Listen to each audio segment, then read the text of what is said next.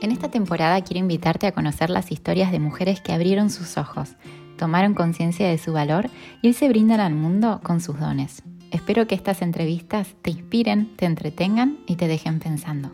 ¿Comenzamos? Hoy te presento a Sandra González. Sandra pensó que iba a ser bióloga, pero la vida la fue llevando por diferentes crisis hasta que descubrió el mundo de las preguntas. Hoy es coach y ayuda a otras personas a implementar grandes cambios en sus vidas. No te pierdas esta entrevista. Hola Sandra, bienvenida. Muy buenas, Steffi, ¿cómo estás? Bien, muy ilusionada con esta entrevista. Tenía muchas ganas de que eh, pudieras contarle a las mujeres que escuchan todo lo que haces porque es súper inspirador desde tu historia personal hasta lo que haces hoy en día eh, de trabajo, que tiene que ver con cambios, con hacernos preguntas. Pero quiero que primero lo cuentes vos, que nos cuentes a qué te dedicas hoy y después te voy a llevar por la línea del tiempo a cuando eras chiquitita y, de ahí avanzamos a, la hora. ¿Qué te parece?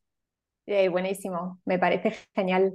Pues empiezo por a qué me dedico. Mi nombre es Sandra, soy coach y bueno, pues eh, finalmente después de mucho camino andado y de muchas preguntas, como decías tú, que es lo que más me gusta hacer, hacerme preguntas y ayudar a otros a hacerse buenas preguntas. Eh, finalmente me dirijo a personas que o bien están pasando por una crisis personal o profesional y esos momentos en los que sentimos que como que ya no va más y que tenemos como que volver a empezar o cerrar una etapa y empezar otra, algo así. Y para ello, pues vamos a tener que hacernos muchas preguntas. muchísimas, qué quiero, a dónde quiero ir, qué quiero conseguir, etcétera.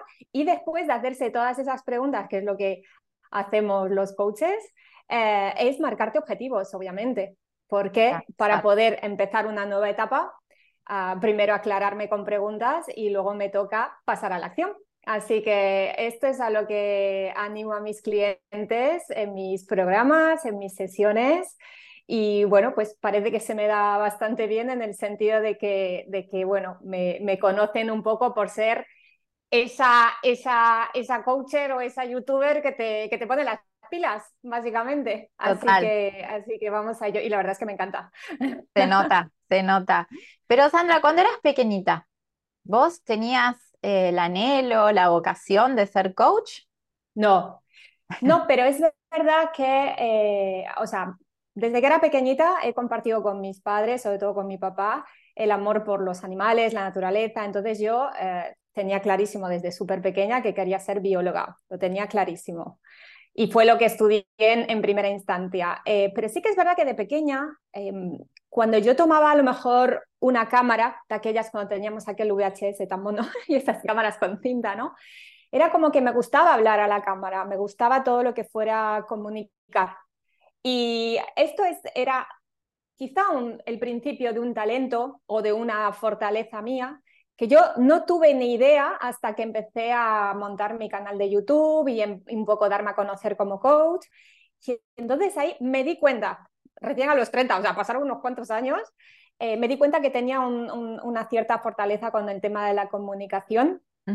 Y es una de las cosas que hace que disfrute tanto de mi trabajo. No es solo el coaching, el ayudar a otros a lograr sus metas, que eso me encanta, sino también el hecho de poder tener un espacio donde yo comunicar mis ideas, comunicar sobre todo lo que yo he aprendido, guion, entendido sobre la vida, sobre el logro de objetivos, sobre las emociones, sobre la procrastinación y todos estos temas que tanto me encantan sobre productividad, disciplina, gestión del tiempo y demás. Claro. Pero entonces, eh, la biología eh, fue el primer rumbo que tomaste profesionalmente. Sí, era lo que tenía más claro. Yo decía, mm, tuve la gran suerte de que mis papás siempre me dijeron, tú a la universidad tienes que ir, era como no había otra salida, pero haz lo que quieras, haz lo que te guste. Y una cosa que siempre me decía mi papá era, eh, sea lo que sea, elijas lo que elijas, sé buena en lo que haces, ¿no? Era algo como, él es muy perfeccionista, se le da muy bien su trabajo, ha tenido mucho éxito y entonces para él era importante que yo hiciera algo que me gustara, pero que también me preocupara de, bueno, pues aprender a hacerlo bien. Así que mm, me puse con la biología y cuando ya empecé a llegar a, bueno, habían pasado los tres primeros años, son cinco años, y me tocaba especializarme y era como, ojo, ¿y ahora qué hago? Porque mm, la biología en general me gustaba, pero cuando tenías que irte a algo particular y específico, te gusta la botánica, te gusta la zoología, te gusta los animales que hay en el mar, te gusta, eh, qué sé yo, ¿no? La biotecnología, ¿Qué, ¿qué te gusta? Y yo decía, no sé, me gusta todo, o sea, no me veo trabajando en ninguno de esos campos específicamente, ¿no? Y ahí me di cuenta, quizá esto no sea lo mío. Y ahí empezó pues lo que finalmente entendí que era pues que todavía me tocaba encontrar cuál era mi identidad, quién era yo, qué, era exactamente lo que quería hacer, ¿no? Que al final, mira, me acabo dedicando a personas que cierran una etapa, empiezan otra y en ese cambio tienen que descubrir quiénes son, porque si tienes que cerrar una etapa es porque ese, ese ser que tú eras ya no va más, o ese personaje ya no va más. Entonces toca descubrir ya, pero entonces, ¿qué es lo que me va a mí? Bueno, ¿quién es mí? ¿No? ¿Quién, claro. ¿quién soy yo? ¿Qué quiero? Años ¿Qué, me gusta? Eh, bueno, pues en la universidad tenía como unos, pues no sé si tenía 20 o 21 años cuando tuve que mm, decidir cambiarme de carrera.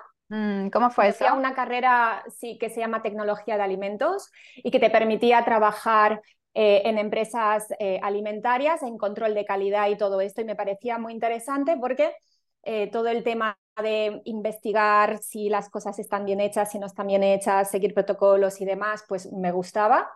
Y, me llamó la atención, en aquel momento estaba bastante de moda todo el tema de los certificados de calidad en las empresas y todo esto, y dije, pues, ¿por qué no? Nos vamos a reinventar por ahí. Terminé esa licenciatura y, después empecé a trabajar y volví a tener otra crisis más, porque es que las crisis son así, se van encadenando. Cuando uno cree que ya está. Pues ya está, no, viene otra. ¿Y cómo llevaste eso de volver a tener otra crisis cuando creías que habías superado y que habías pasado la vocación? lo peor es, o sea, lo que hay que decir, así como sinceridad, es un rollazo, o sea, no, no, no se lo deseo a nadie, no mola nada, mm, sí, o sea, nos quedamos con lo bueno, te descubres, sí, pero no mola nada pasar por ello, ¿vale? Esto es lo primero que quiero dejar claro. Así que si alguien que nos escucha está pasando por ello, eh, yo te entiendo perfectamente, esto es un rollo, ojalá no te estuviera pasando, estoy de acuerdo, pero ya que estamos ahí, pues vamos a, intentar eh, aprovecharlo para reencaminarnos, ¿no? Entonces, bueno, ahí fue cuando dije, vale, tengo un problema, esto es lo primero, ¿no? Tengo un problema, soy Sandra, tengo un problema, no sé quién soy, no sé qué quiero. Así que ahí sí que empecé a leer a autores como Robin Sharma, bueno, empecé a descubrir el mundo del coaching, desarrollo personal, crecimiento personal, etc. Y bueno, después de leer muchos libros y ver que al final me tiraba por autores que eran coaches, dije, ¿y por qué no? Voy a probar a hacer un curso de coaching y lo hice, pero como no para trabajar de coach, sino para yo autocoachearme, ¿no?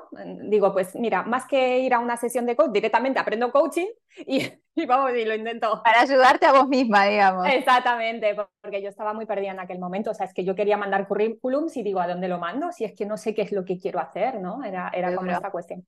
Sabía que no quería seguir con lo anterior, pero claro, digo, vale, si no trabajo de bióloga, si no trabajo de tecnóloga de alimentos, ni de directora de calidad nunca más, entonces, ¿qué hago, no? No sé hacer otra cosa. Era, es lo que tú te dices, en verdad sí sabes y puedes aprender a hacer más cosas, pero en el momento es normal que te pase que tú te digas a ti mismo, es que no sé qué más, no sé, no sé hacer nada más. Entonces, y entonces te bloqueas. Estudiaste para ser coach y eso te ayudó a descubrir una vocación, a descubrir una nueva vocación.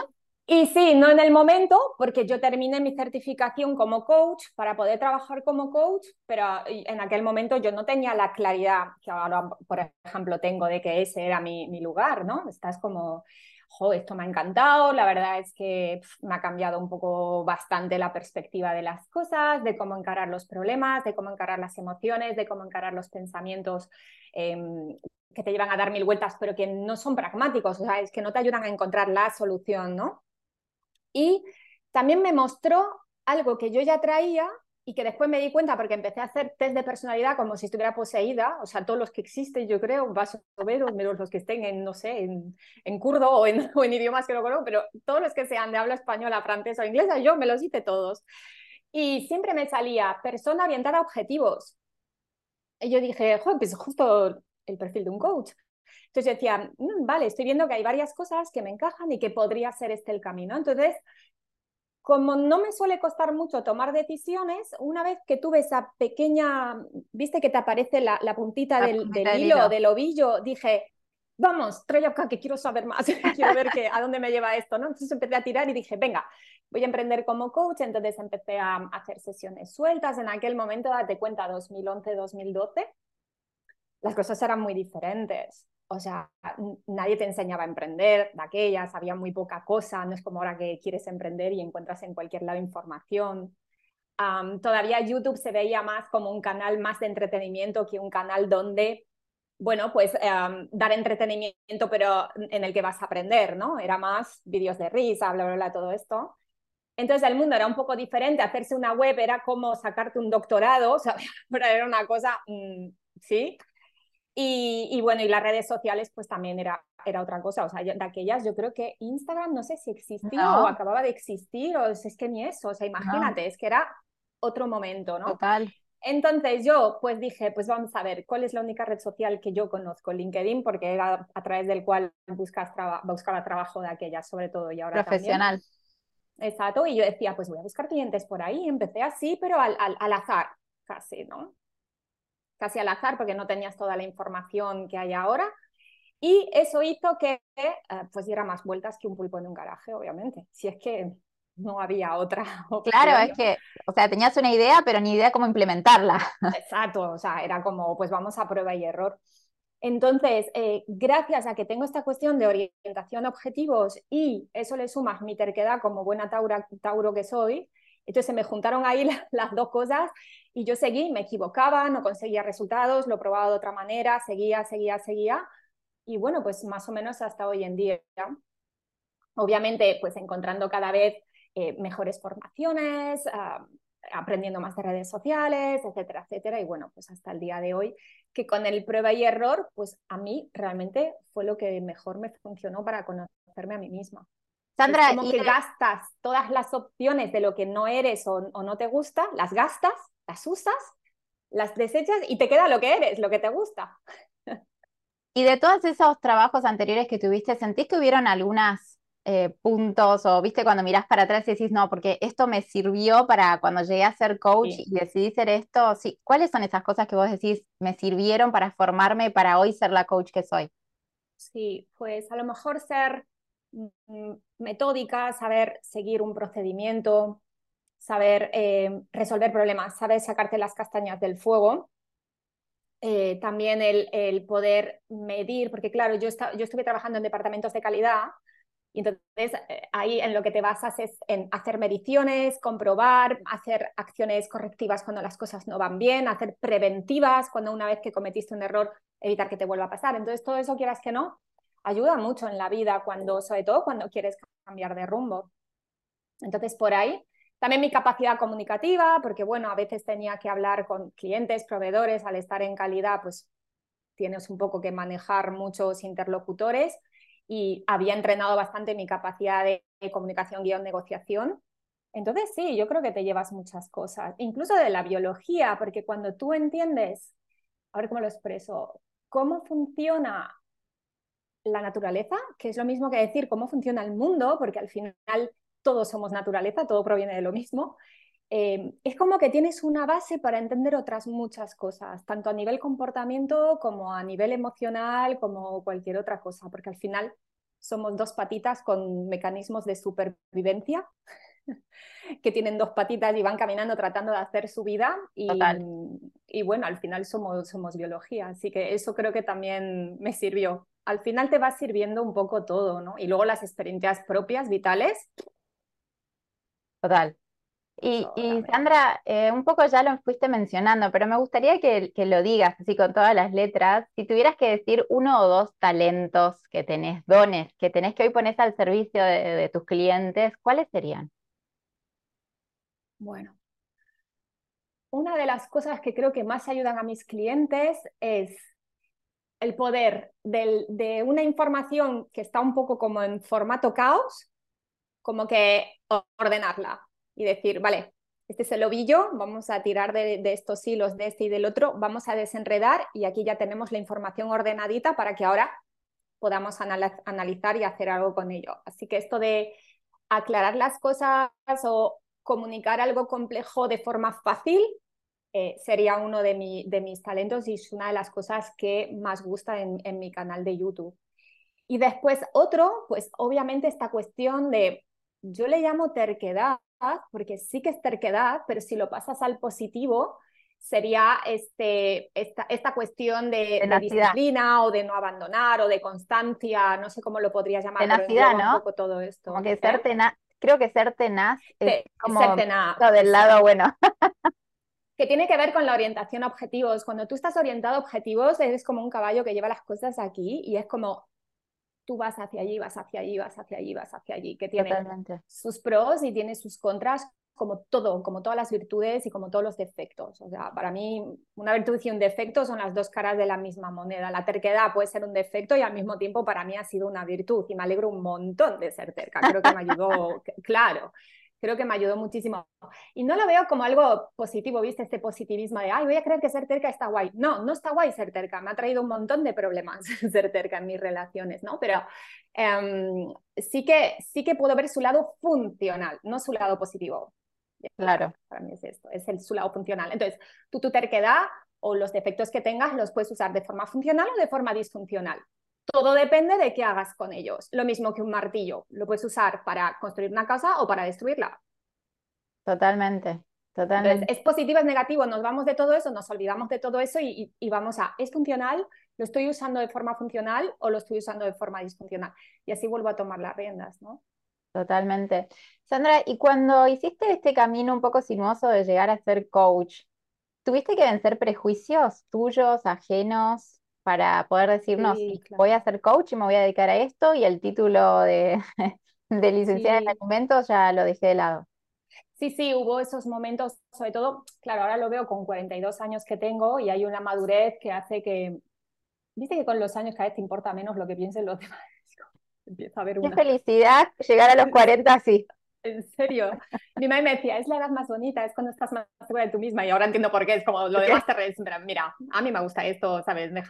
me importa tres bledos lo que digas, ¿no? Pero hace 10 años... ¿eh? Pero hace 10 años me imagino que era... Pero, claro, pero con 30, claro, yo ahí sí que, sí que puedo recordar, digo, espera, porque eso es lo que pienso ahora, pero con 30 sí que, sí que había una cosa. Entonces, lo, lo primero que mm, o sea, lo que más recuerdo es esta cuestión de cómo le digo a mi familia que ya no soy ni bióloga ni tecnóloga de alimentos, ¿sabes? Mi familia, véase, mis conocidos más cercanos, amistades y, mi más íntimo. Porque es un cambio de identidad. O sea, es como, Sandra, la bióloga, de hecho, cuando yo era tecnóloga de alimentos, aún todos decían que yo era bióloga y yo decía, mm, en parte, pero no, pero sí, pero no, era como, bueno, llamarme bióloga, ¿no? Ya tenías conflicto de, personalidad. Era, un cambio de personalidad y después era coach y lo peor de coach no es como decir, es que ahora soy administrativa o ahora soy pintor, no, es que coach nadie sabía lo que eran en 2011 en España. Claro. Y todo el mundo era, ¿qué? ¿Qué? ¿Qué? Coaching, coaching, coaching, ah, eres coaching. Y yo, no, no soy coaching. Hago coaching y soy coach. Era como... Les costaba encasillarte o ponerte una etiqueta, ¿no? Es que era un rollo, porque mi etiqueta no era una etiqueta para los demás, era una etiqueta para mí, pues yo sabía lo que era el coaching, lo que es ser coach, pero lo demás no. Entonces, ah, ya es difícil cambiar de identidad, pero si a cada vez tienes que explicar de qué va tu, tu nueva identidad, en este caso profesional, es un rollo, eso es un rollo, eso es un rollo. Entonces, ¿qué hice yo? Pues lo que hago siempre, que yo soy muy pragmática y trato de ponérmelo fácil.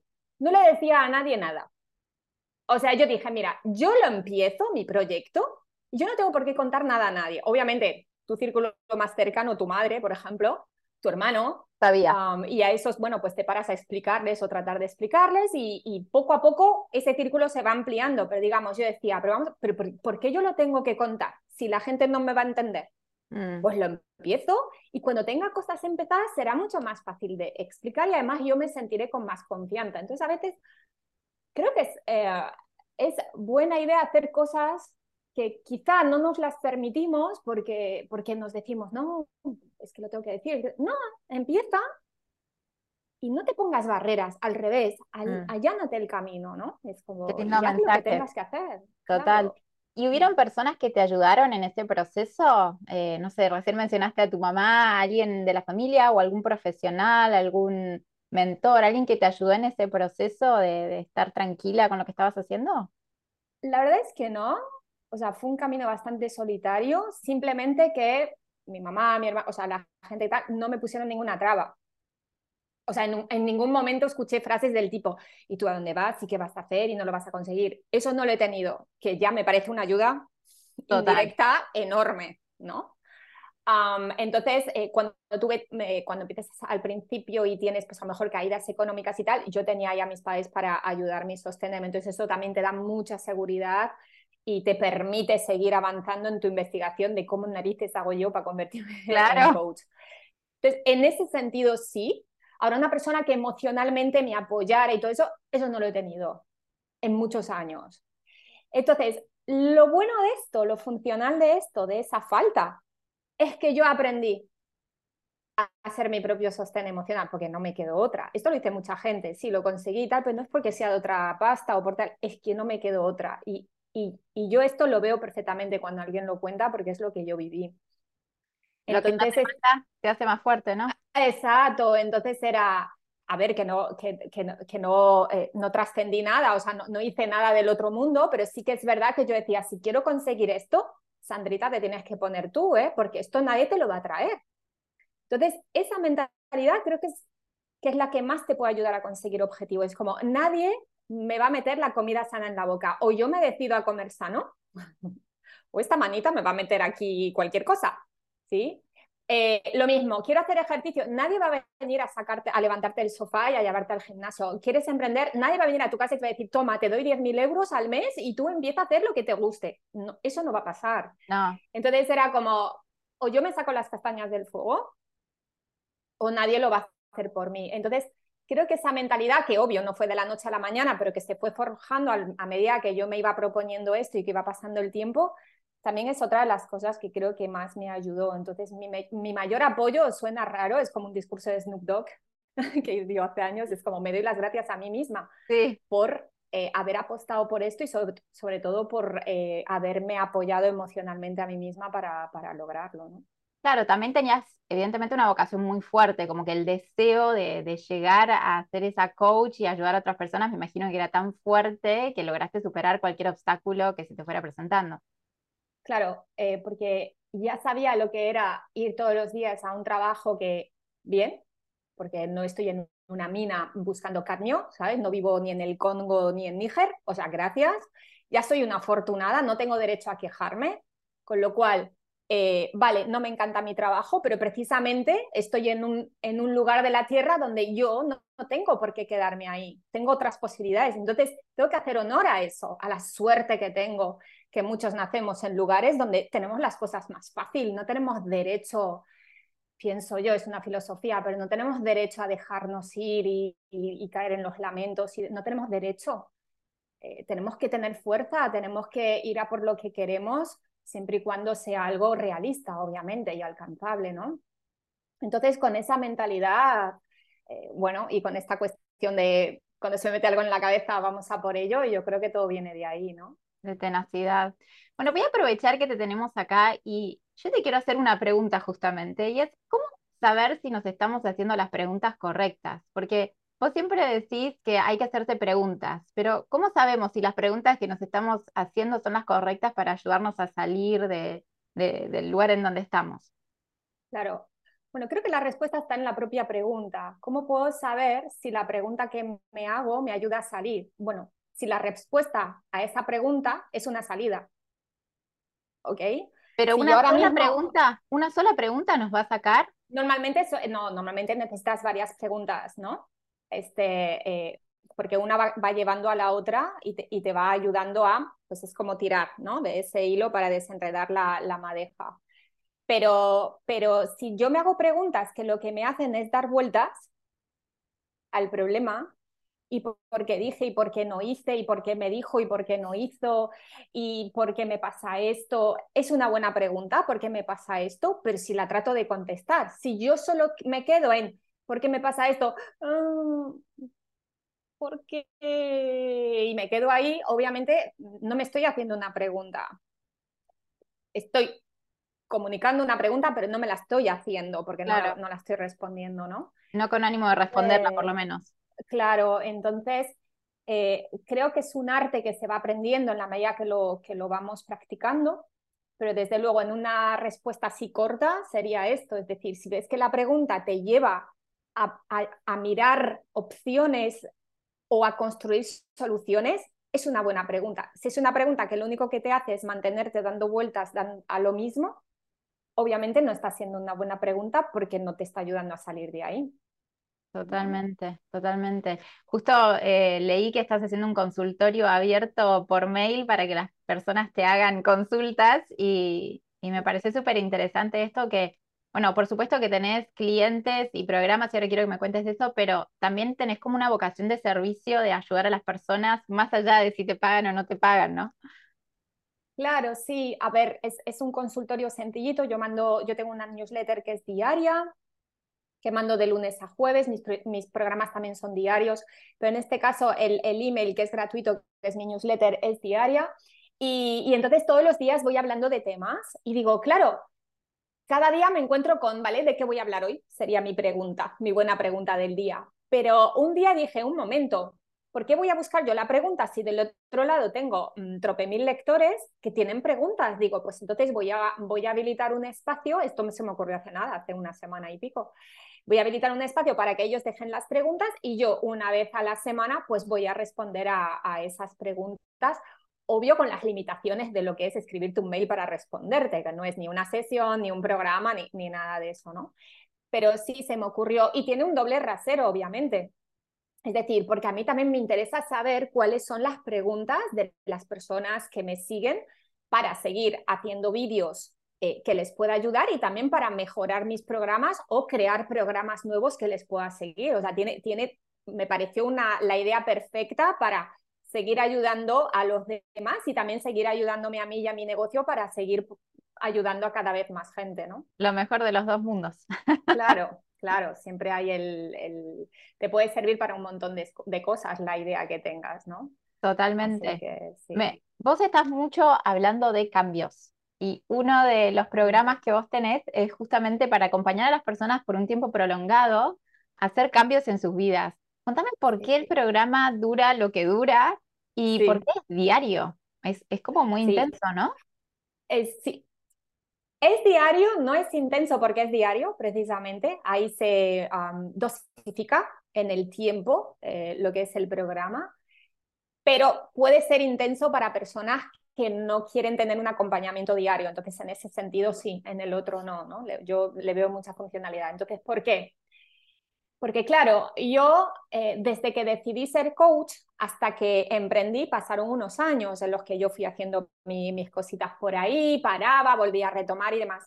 Y en todo ese tiempo yo estaba haciendo cursos de crecimiento personal, espiritualidad, más cursos de cosas relacionadas con el coaching, para mi propio crecimiento personal, ¿no? Y para apoyarme en mi gestión de emociones, para sacar adelante mi negocio y demás.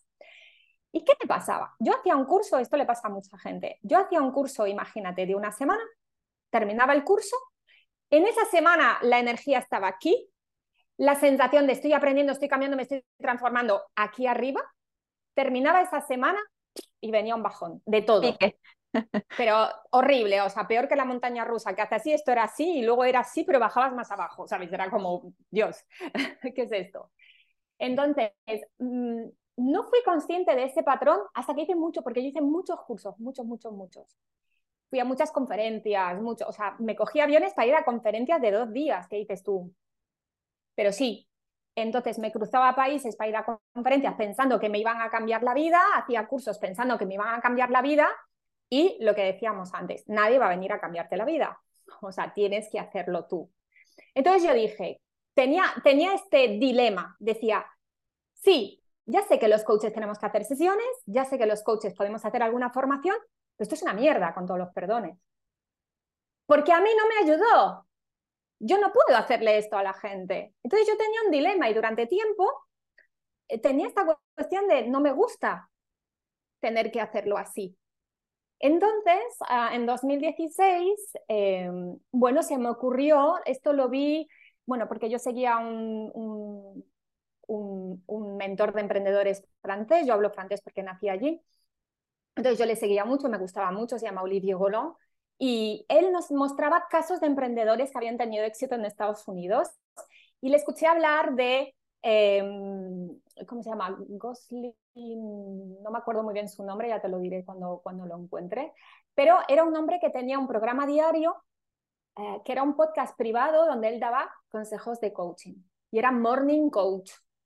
Y lo empecé a escuchar a raíz de ver el... Y me empecé a dar cuenta que cuando escuchas todos los días un audio de coaching, tiene un efecto no solo de que te acompaña, no solo de que todos los días tienes una nueva toma de conciencia, pero está como dosificada. No es como que en una semana tienes un millón de tomas de conciencia, termina el curso y te olvidaste, sino que va viniendo en dosis y que luego, ah, como el acompañamiento este era una membresía, era infinito, tú podías estar constantemente acompañado por un coach del otro lado. Y yo dije, es esto, ¿no? Este momento eureka, dije, es el aha moment. Exacto, entonces dije, pues yo voy a hacerlo a mi manera. Él tenía una forma de hacer las cosas X y yo dije, vale, lo voy a hacer a mi manera. Y así nació Mañanas Conscientes, que al principio era una membresía y después se transformó en un programa de, de seis meses, que es el que tengo ahora. Entonces, lo que hago es eh, hablar de lunes a jueves todos los días con un audio de unos 20 minutos de eh, distintos temas que van ordenados durante seis meses para ayudar a la persona realmente pues, a gestionar mejor sus emociones, a definir mejor sus objetivos, a ser más productivo, a implementar nuevos hábitos, que es todo lo que necesitamos para después de cerrar una etapa, empezar otra y tomar un nuevo rumbo para cambiar nuestras vidas, ¿no? Así que bueno, es el programa del que estoy más orgullosa, es un programón. espectacular, es espectacular. O sea, acompañas a las personas a hacer un proceso de cambio profundo y duradero, me imagino, porque esto de toma 20 días, mm, hacer un nuevo hábito, sí, pero hasta ahí no más. No. ya sabemos que en realidad hay que seguir, ¿no? Claro. Y además, pues viene acompañado con eh, algunas clases. Los viernes hay clases grabadas en vídeo con ejercicios para apoyar lo que ves en los audios visualmente y con ejercicios trillones de ejemplos de mi vida personal. Imagínate en seis meses lo que da. Lo que vas a contar. Un montón. Ah, que es una de las cosas que más sirve, porque mm, el problema de, la, de, muchos cursos es que nos quedamos en la teoría y es fantástica, tiene muchísimo valor, pero la persona vuelve a su casa y dice, yo cómo aplico esto en mi vida, ¿no? Entonces, si lo ves aplicado en ejemplos eh, en, mi, caso de mi vida personal y, de algunos de mis clientes de ediciones pasadas, pues ya vas viendo una idea, mira, esta persona lo aplicó así, Sandra lo aplicó así, y entonces esto te ayuda a tú también poder aplicarlo de, de esta forma. Y porque hay veces que en la teoría hay cosas que no puedes decir. Hasta que pones el ejemplo, por ejemplo, vamos a hacerlo, esta persona empezó por aquí, por allí, se encontró con esto y entonces tuvo que hacerlo así porque date cuenta que si te que esto en la teoría no lo puedes contar. Hasta que pones el ejemplo de algo real, de la vida real o, de lo que sea. Entonces, en ese sentido es, es muy potente. Sí. Y también tenés otro programa eh, que está dedicado a personas que quieren hacer un cambio laboral orientado a algo muy especial. No es cualquier tipo de cambio laboral. Contame por qué se te ocurrió hacer eso. Porque la gente que terminaba Mañanas Conscientes algún, un porcentaje de esas personas se daban cuenta que lo que querían hacer para cambiar su vida era emprender. ¿Okay? Entonces tú tienes una crisis personal, la crisis de los 30, la crisis de los 40, la crisis de los 50, la crisis del nido vacío, la que sea que tengas, y de pronto te das cuenta que quieres hacer algo que te llene, que sea tu dedicación eh, principal profesional y que además te genere unos ingresos, quieres vivir de ello, te das cuenta de eso. Entonces, después de todo ese trabajo en Mañanas Conscientes, la persona tiene esa claridad y me llegaban mails de, ex clientes que me decían, Sandra, quiero que me ayudes. Muchos me decían, hacer lo mismo que tú. Claro. Porque mucha gente que entra en Mañanas Conscientes le encanta el desarrollo personal. Entonces, mm. yo quiero hacer también, quiero acompañar a otras personas. Entonces, eh, empezó así como, dame unas sesiones para enseñarme a emprender. Y entonces, yo me acuerdo que en un solo año fue como, no sé, algo casual, no sé, en un solo año, hubo un verano, creo que fue en 2017, como que varias personas, parecía que se hubieran puesto de acuerdo, me llegaron varios mails de, de exalumnos o de gente que me conocía de, de YouTube o así, me decían, tú me podrías ayudar a emprender porque me gusta cómo explicas las cosas. Y entonces fue por eso que al final dije, espérate, porque estoy haciendo sesiones y estoy repitiendo lo mismo a no sé cuántas personas, oye, pues voy a crear la, lo que es el programa y así pues lo puedo hacer todo mucho más ordenado y sacarle más, que las personas puedan sacar más jugo a, las horas que dediquen al, a lo que es el programa. Y así nació Azte Pro. Me encanta. Que te enseña, que es un programa que te acompaña y te enseña, pues a qué, mira, primero aclarar exactamente en qué quieres emprender. No, si soy la primera duda. Que suele ser una de las cosas más difíciles. Porque una vez que lo tenés claro, el resto de las cosas fluyen. Yo siempre digo que cuando sabes lo que querés hacer, el resto de las cosas fluyen. No es que es fácil, pero fluye mucho mejor. Mucho más. No voy a decir que viene sola, pero, pero, como que ya cuatro preguntas y ya vas encontrando, ¿no? Entonces, que te ayuda a aclarar o aterrizar las ideas que tienes. Luego, que te ayuda a crear el servicio y luego que te ayuda a darte a conocer para que puedas vivir de tu propio negocio. Esta es, esta es la cuestión. Súper completo. Yo, me acuerdo cuando, cuando vi, me llegó uno de los mails de, de, que ibas a hacer el programa y yo justo estaba empezando con mi marca personal, te mandé un mensaje y te dije, ay Sandra, si hubiera visto esto el año pasado me tiraba de cabeza porque estaba perdida, quería un cambio, no sabía qué hacer y era como, me parece genial, espectacular que haya una opción así para, para acompañar a las personas que es, es, muy duro cuando estás, querés un proceso de cambio, sabes que querés cambiar, no sabes para dónde ir, es durísimo porque te puede realmente llevar a lugares muy oscuros. Sí, totalmente. Por eso yo en Azte Pro hago, hay una parte que está dedicada al apoyo emocional, este que te dije que yo me tuve que dar a mí misma, claro, aprendí muchas cosas en ese, en ese, en ese camino y, sé cómo se siente uno cuando va a emprender, las dudas, los miedos, las inseguridades, todo esto. Y sobre todo el autosaboteo, ¿no? De cuando llega ese momento que es que te tienes que esforzar un montón y te haces la pregunta más saboteadora de todas, que es, ¿y yo? ¿Para qué? ¿Para qué voy a emprender? ¿Pero yo para qué? ¿Para qué me voy a meter en esto? ¿Pero yo para qué me, ¿pero para qué me voy a complicar? La peor, me parece que es lo que más te puede autosabotear.